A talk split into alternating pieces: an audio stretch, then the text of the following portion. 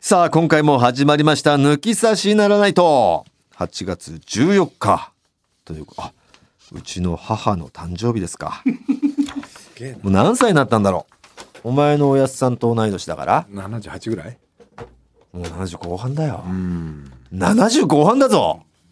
すごいな。78もいってんのかって何な ?76 か6うん。まあちょっと、その辺ね、わかんなくなっちゃってますけれどもね。さあ、もう、もうここ最真っ盛り近はねまあもうねえ今まだ8月入ったばっかりですけどえ。芸術はね、ええうん。すごかったねまあちょっとね、い二週間ぐらいろろ立て込んでたねまあなんといっても一番すごかったのは、大阪急捨てからのシンガポールだよね。はいシンガポール一泊四日。ロケええ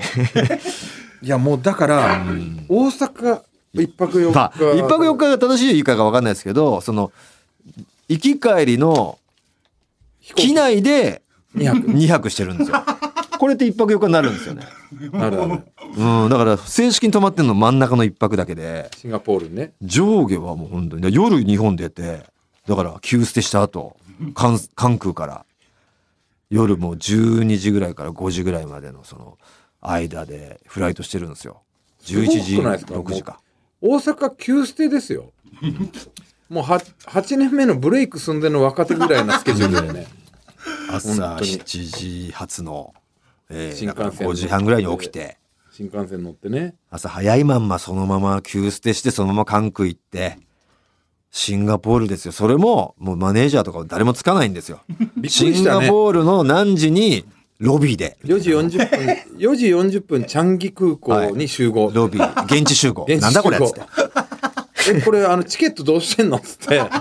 その時マネージャーに連絡してねチケットを送りますって言って韓国のチェックインとか全部自分らでやってね自分らでやって、自分らで入って、ああ、入る前にあなた、えー酒買って、そうもうだからええ8時間かかるから、もう酒でも食らって、ええ爆睡しようと思ってでそれでを即酒を奪われて、100ミリリットル以上で捨てられて。ダメ ですよダメだよ飲む前に落ち込んじゃダメだよっつって酒とお茶全部 こぼされて、ね珍道中ですよ。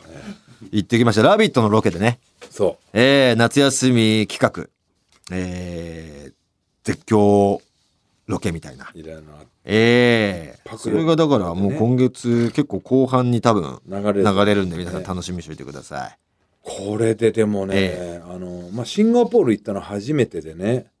うん。俺は一回あ行ったことあるんだう今ん日、まあ家族でね、うんこれ初めてで、うんあんなに物価高いんだと思って、まあ東南アジア一だもんね。えーほんで綺麗なんだよね街がね。街が綺麗うで、ん。あのね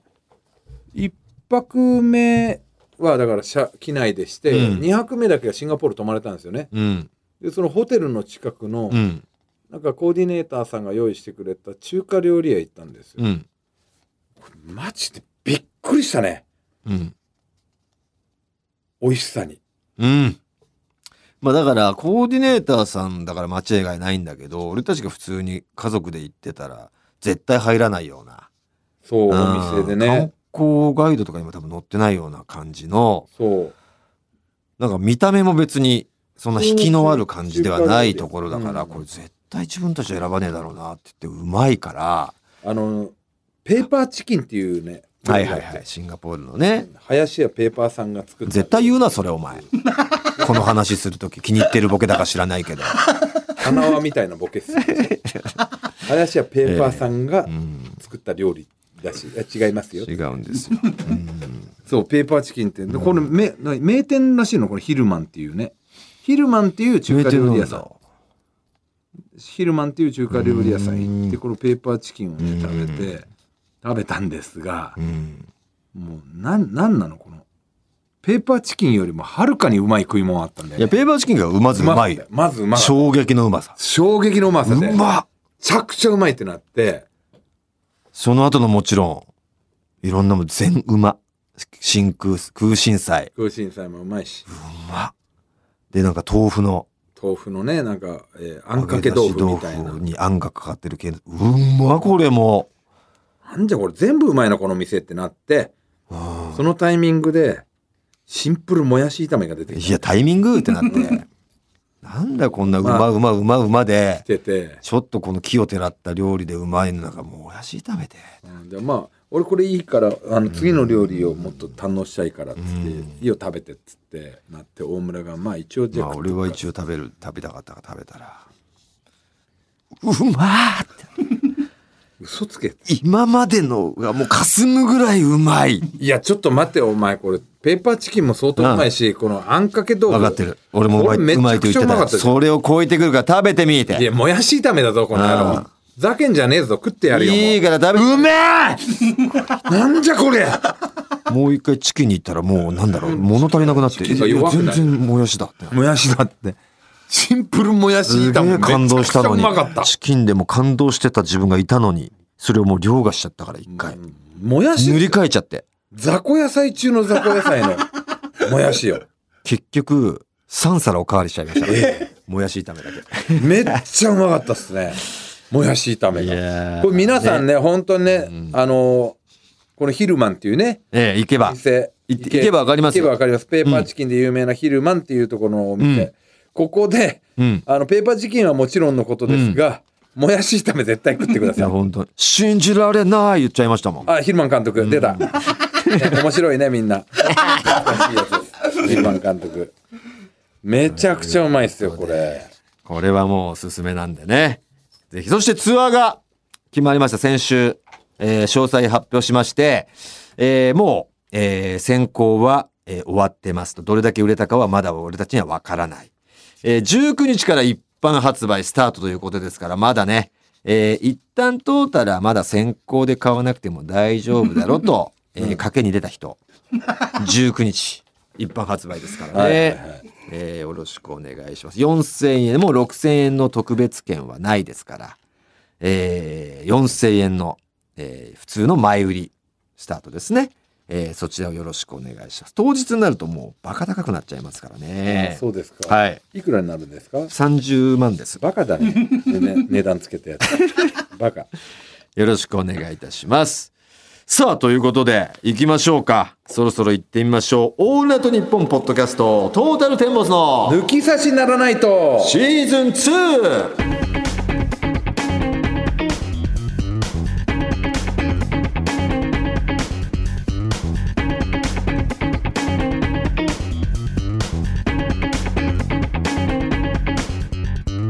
さあ、トータルテンボス大村智弘で藤す田。健介です早速メール紹介したいと思いますまずはこちら長野県安曇野市39歳製造業ペンネームヤニクラッチさん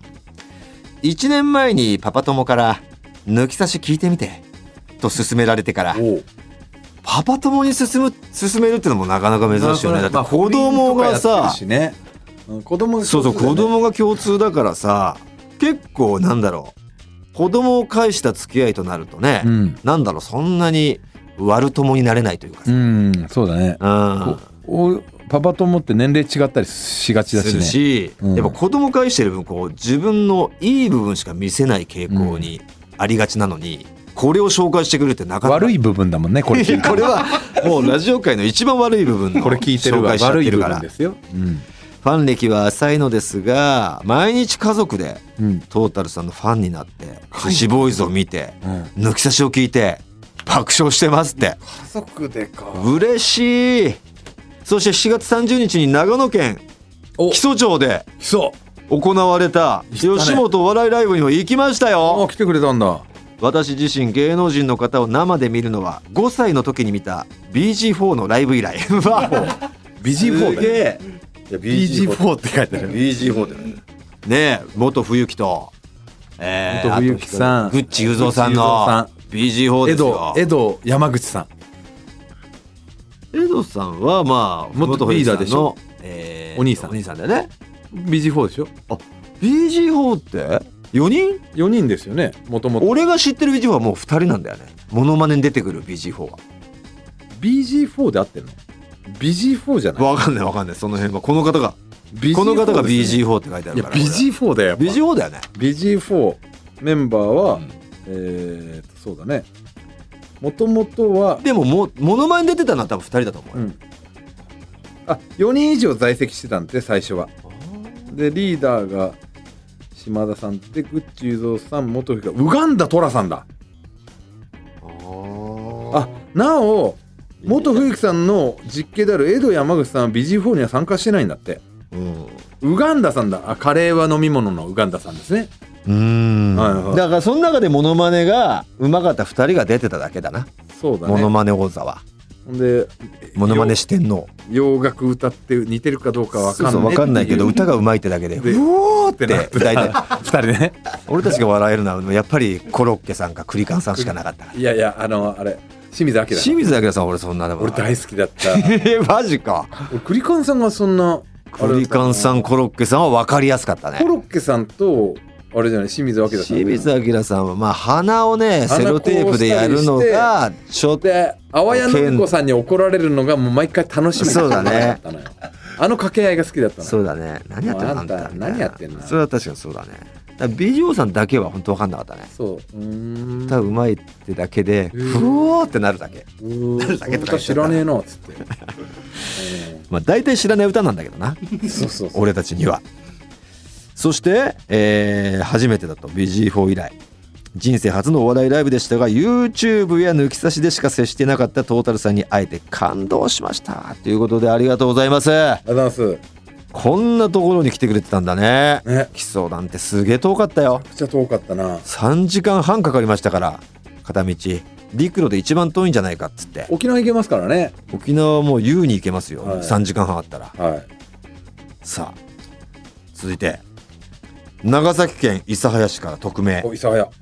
いつも家族にバレないように夜中に諫早を散歩しながらこっそり抜き差しを拝聴してます どっちがもう本当にパパ友に紹介しているとは真逆の真逆の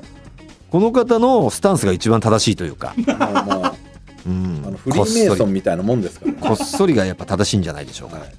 少し前の話になりますが長崎でトータルテンボスが MC を務めていたレギュラー番組が終わってしまいはい私はとてもショックでしたしかし中里依紗さんとロバートの秋山さんが MC を務める新番組が始まりえー、その寂しさは嘘のように綺麗さっぱり吹き飛ぶ吹き飛ぶなおいでもその2人がやってんだったら吹き飛ぶかまあね面白いもんシそれなんだろうね NBC だったらショックだねョックだねうん中リーサ秋山そんな中今度諫早市の小長井町のイベントにうんトータルテンボスが来てくださることを知りましたはいはいはいなんかあるみたいだね中おじさんのねはい長崎県でも田舎中の田舎である小長井のイベントに来てくださるなんてお二人の長崎への愛を感じとても嬉しくなりましたただ家族で見に行くかどうかは迷っていますまた長崎で番組をやってくださいお願いしまあす、そこは大丈夫だよねあの抜き差しとは違うからうねん、、見ても大丈夫ですよねあの表向きあの恥ずかしくないトータルテンボスで行きますからそうですねえーっとテレビ長崎でした危なかったあよかったよかったテレビ長崎えー NBC はね我々がやってたゲナパネがあったからそのゲナパネがやってた NBC がロバート秋山と中里依紗さんを呼んでたらショックでしたショックですけど、ね違くて中里依紗さんはだって長崎出身だもんねあそうなんだ、はいそれはもうでまあ秋山も一応ね文字一応文字で文福岡だから福岡だかうらんうんしょうがない血のりもあるからね向こうははねいしょうがないです、はいさあということで、えーコーナー以外のメールもこのように待っております番組のメールアドレスはこちら、はい、TT アットマークオールナイトニッポンドットコム、TT アットマークオールナイトニッポンドットコムでございます。トータルテンボスの抜き差しならないとシーズン2。この番組は六本木トミーズ、そして初石、柏インター、魚介だし、中華そば、麺屋、味熊のサポートで、東京有楽町の日本放送から世界中の抜き差されをお届けいたします。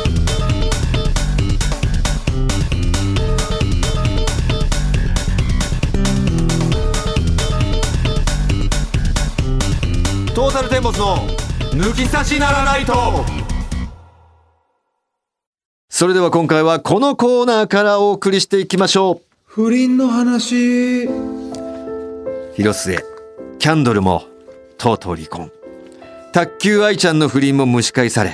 と私大村がこの番組を通じて数年にわたって恋を大にしてダメですよと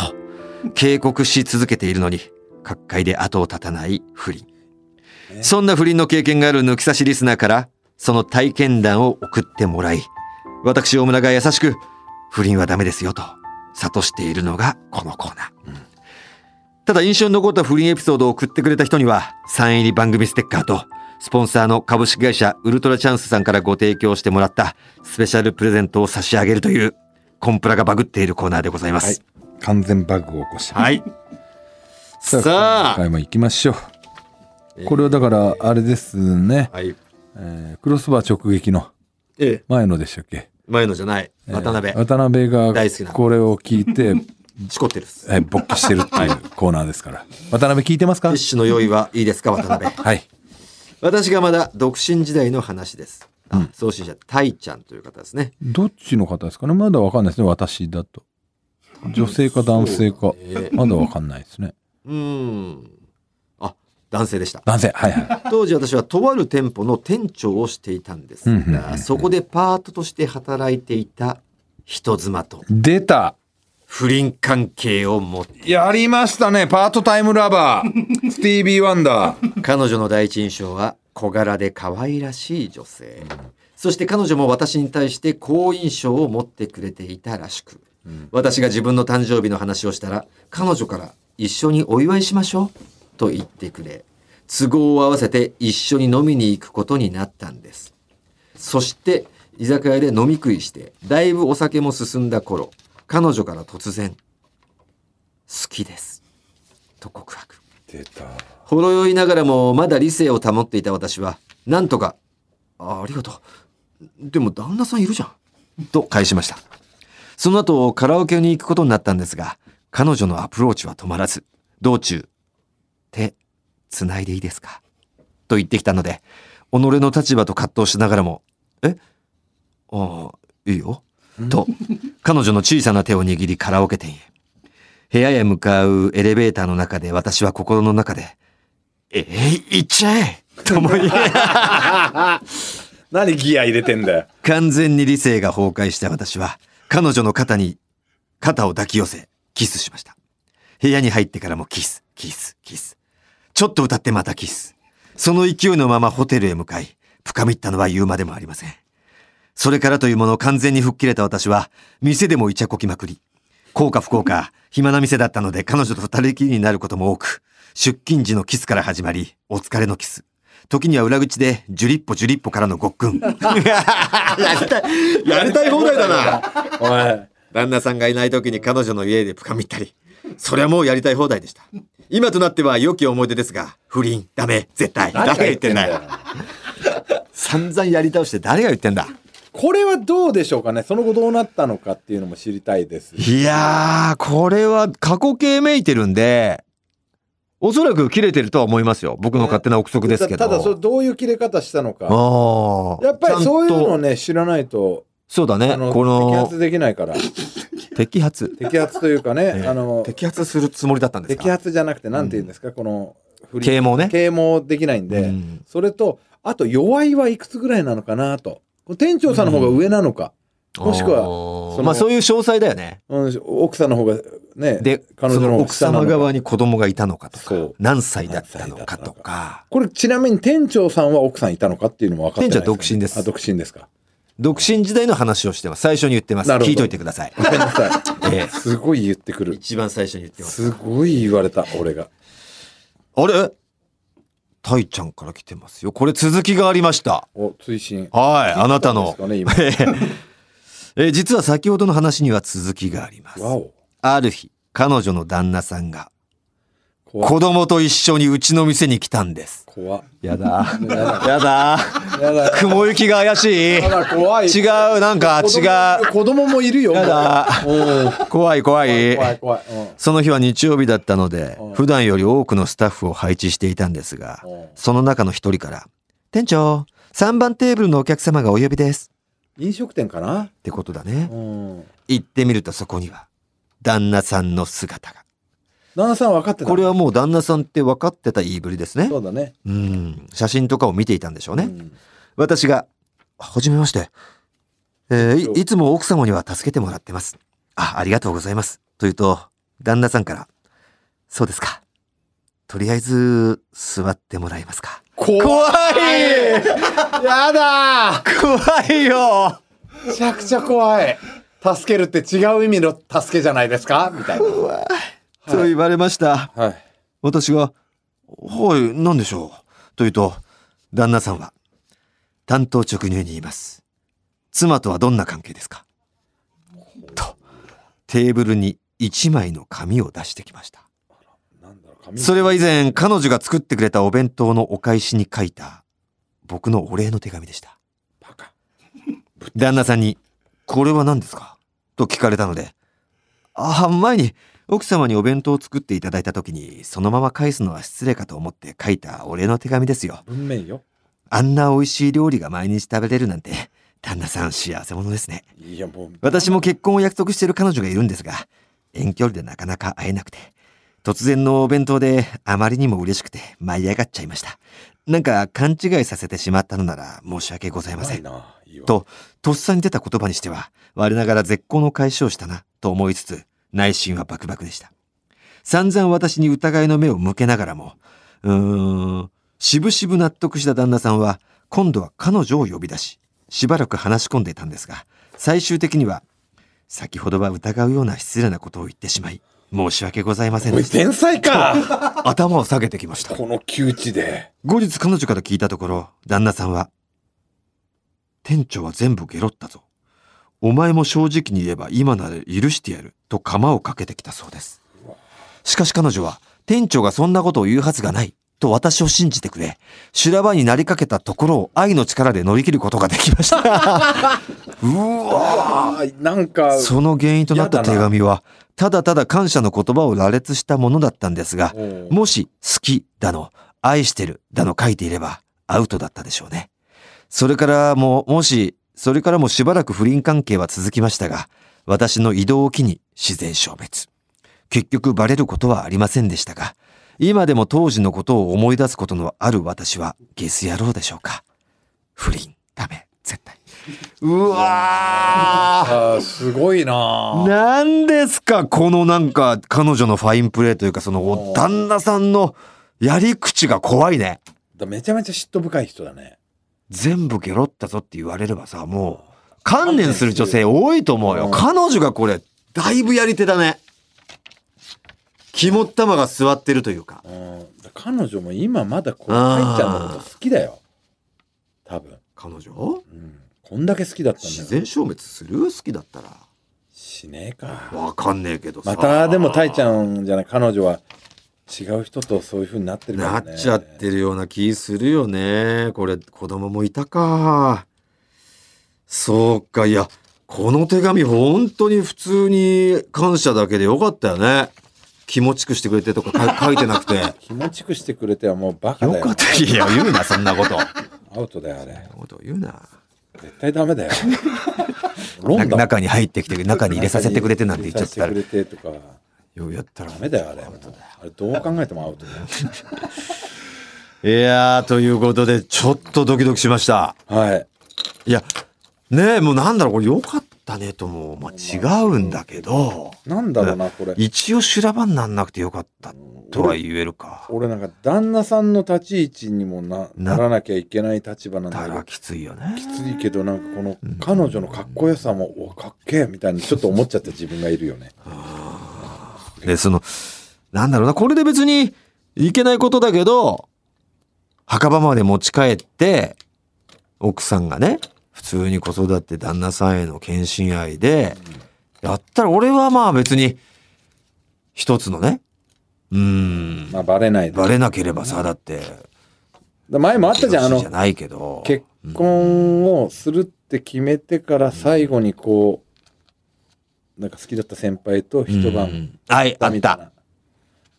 あれだっあれもなんか応援しちゃった節あったもんな。だあれもう終わって、その後、うんもう何もこともなく幸せに暮らしてますってうなったらん。えー れーおーいえーうーだよね。だったんだけどね。で、なんか似てたんだよね。その時もその好きな結婚相手がね、自分に似ててみたいなこと言ってたよ。なんかやっぱうん、探しちゃうんだね。女性って。だって、パジャマトリアのね、あの、忍び、寿司ボーイズの忍び忍びののねお父さんお母さんって離婚したんですけど。 10年離婚したんですよ。本当に。お母さんがさだまさしさんのファンクラブにずっと入ってて、さださんのコンサートはもう全部。漏れなく行く追っかけをね、もうし俺てらてく。もう結構最前列ぐらいの感じで行く、うん熱狂的なファンで、で、結局離婚しちゃって、えーパジャマの後々、新しい、えー彼旦氏那でさすんみたいな、まあ結婚する、再婚するんですけど、その方と、えー旦那さんになる人を紹介してくれたんですが、さだまさしそそっくりだったっていう。顔ファンだったんだって。さだまさしのまさかの顔ファ 顔ンだっフた。ァンだったんですね。あの人大体歌だから。歌か、歌歌詞、あと、ね、歌とか歌詞と、ね、曲。曲うのん。感じだかねか。顔ファンっていう。いや、ままあ、素さか敵のな顔ファね、ン素でした。敵もちろん素敵な、素素敵なん敵ですなけど。顔をしてるらっしゃいますけどまあ、顔で押してるわけじゃないんで、 びっくりしました、顔ファンっていう。さあ、ということです。続いていきましょう。東京都から、匿名の方、女性。さあ、これは私が大学を卒業してすぐ、はい発展途上国で、小学校の先生として、ボランティアをし、ボランティアをしていた時の発話。展途上国ですごいね。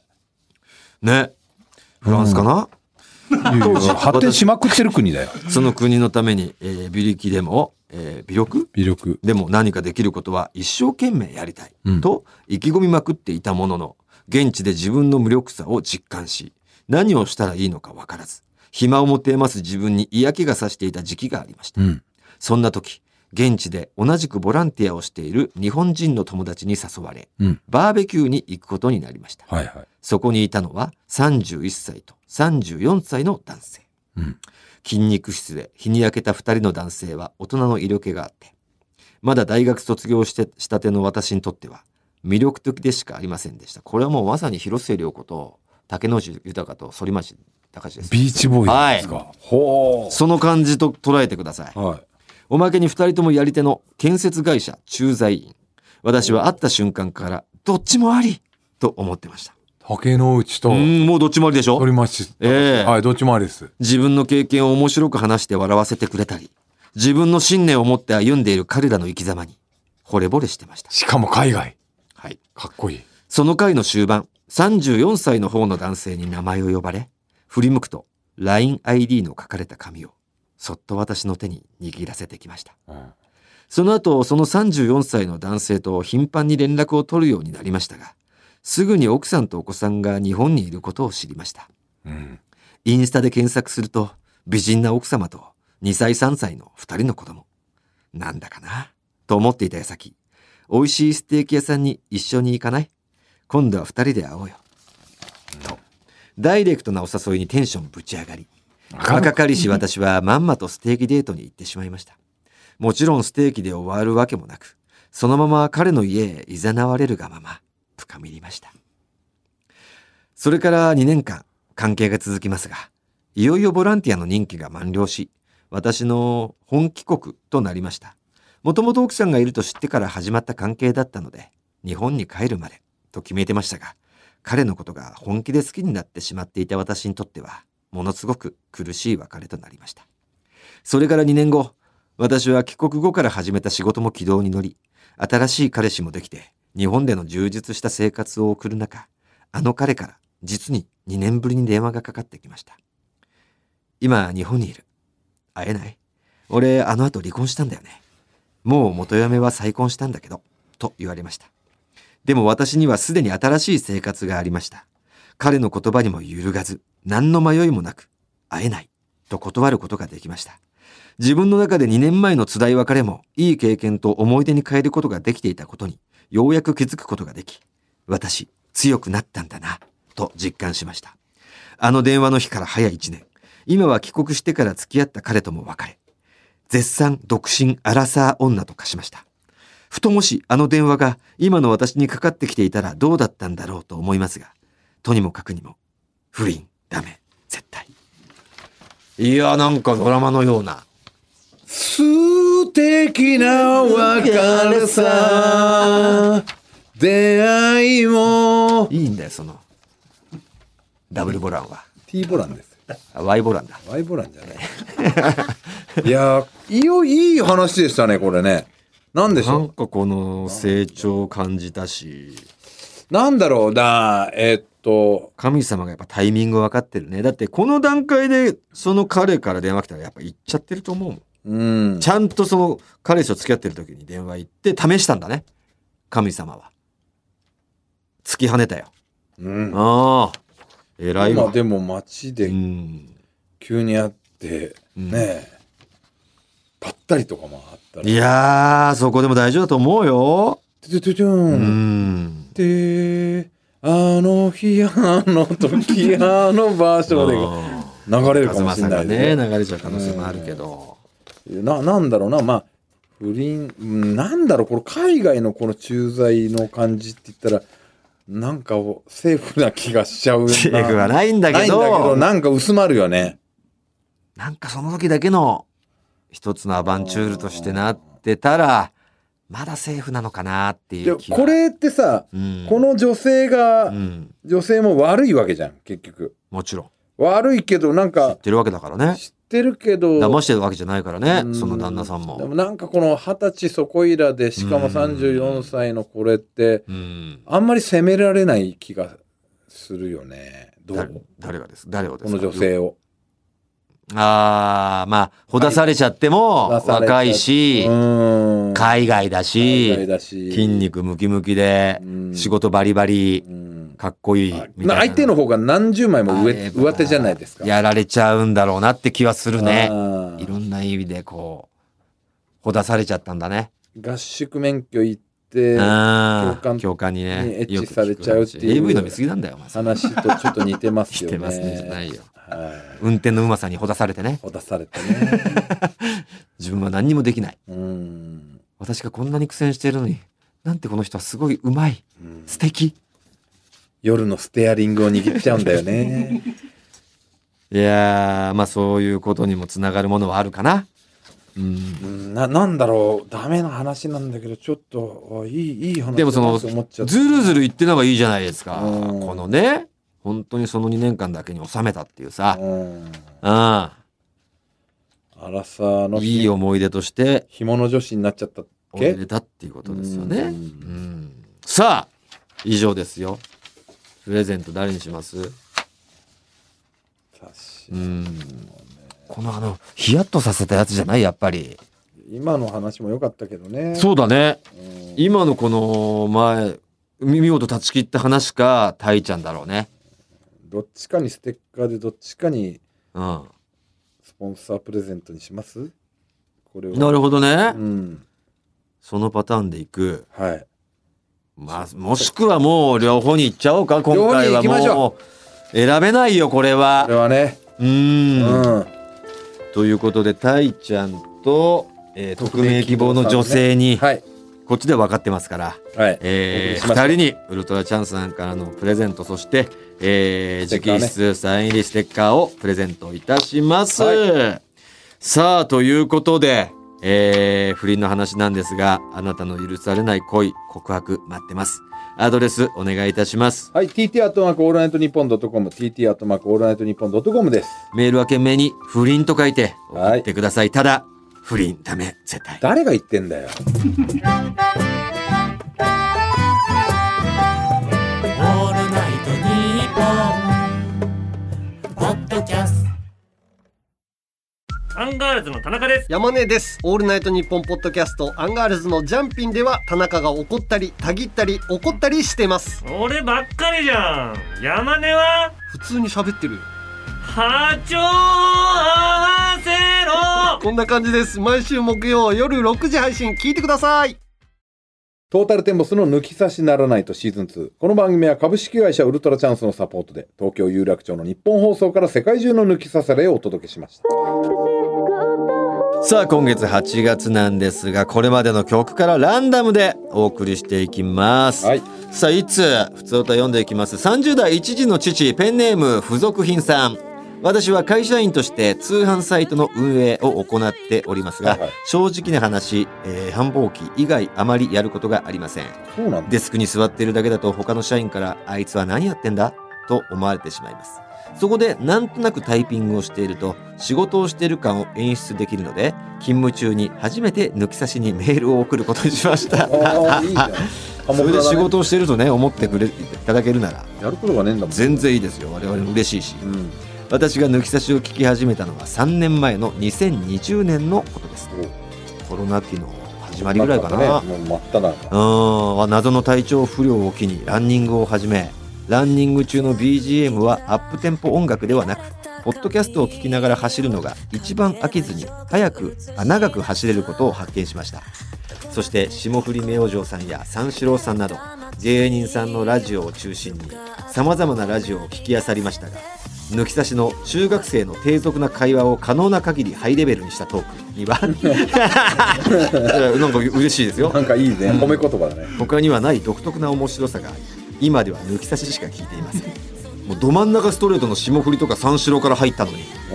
こんなもんあんできないんだよねあのいわゆる芸人さんたちラジオの喋りみたいあまあいわゆるなないわゆるなね正統派もう俺たちはと独特なやっぱまあまあとかあるんだろうねな喋、りがとろいからなお前がないや誰が言ってんだよ、えー最近お二人は佐久間さんの「ノブロック TV」の100ボケ100ツッコミでバズられてますが抜き差しリスナーの私からするとあのバズり具合はお二人がどこか遠くに行ってしまうような気がして少し寂しい気持ちがありますこのメールが紹介されることでまたメールを送るモチベーションにつながり仕事をしているふりを続けられますのでよろしくお願いいたしますと大丈夫だよいるよ俺らは俺たちは遠くに行かないだねいるよねどっかのツアーに来てください付属品さん、ねええうんよろしくお願いいたしますさあこの番組は抜き差しリスナーからのメール待っております今回お送りしたコーナー以外にもとんでも理論抜き差し世論調査のテーマ当たり会などへのメール送ってきてください合わせましょうに出演希望の方は電話番号を忘れずにまた抜き差しでは番組のエンディングテーマも募集中ですジャスラックに登録されていないオリジナル音源をお持ちの方はぜひ送ってきてくださいすべての受付メールアドレスはこちらはい TT アットマークオールナイトニッポンドットコム TT アットマークオールナイトニッポンドットコムですなお番組に関する詳しい情報は抜き差しならないと番組ツイッターアカウントでチェックし番組の感想などはぜひ「ハッシュタグ抜き差し」をつけてツイートしてくださいそれでは今週はこの辺でお相手はトータルテンボス大村智広と藤田健介でしたまた来週さようならなんてそん